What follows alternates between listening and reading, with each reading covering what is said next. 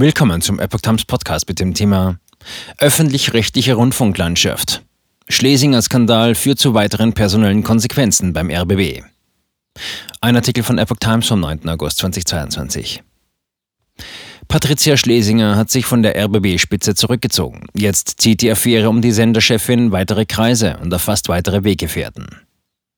Die Affäre beim Rundfunk Berlin-Brandenburg, RBB, um die zurückgetretene Intendantin Patricia Schlesinger hat weitere personelle Konsequenzen. Die Leiterin der Intendanz, Verena Forman-Mohr, ist mit sofortiger Wirkung freigestellt worden. Das bestätigte ein Sprecher des öffentlich-rechtlichen Senders der DPA. Zuvor hatte der Spiegel berichtet.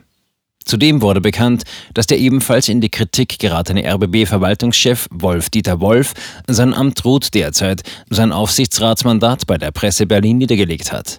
Beide gelten als enge Weggefährten Schlesingers.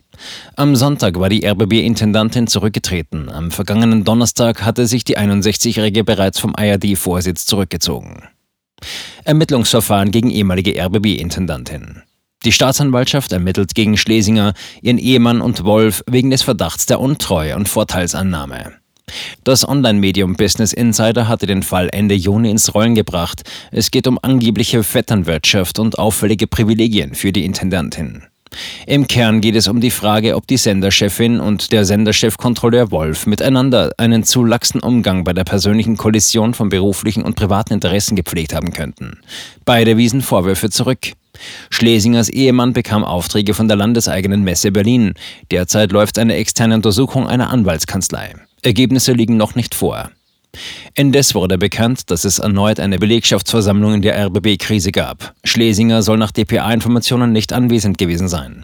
Demnach sprach Verwaltungschef Hagen Brandstetter, der seit Schlesingers Rücktritt übernommen hat, auch das geplante Ende seiner Zeit beim RBB im nächsten Jahr an.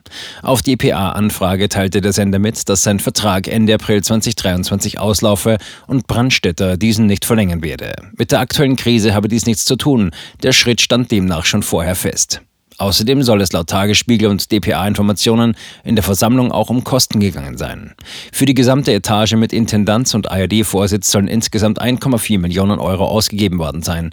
Zudem sollen für die Etage von RBB Produktions- und Betriebsdirektor Christoph Augenstein 750.000 Euro bezahlt worden sein.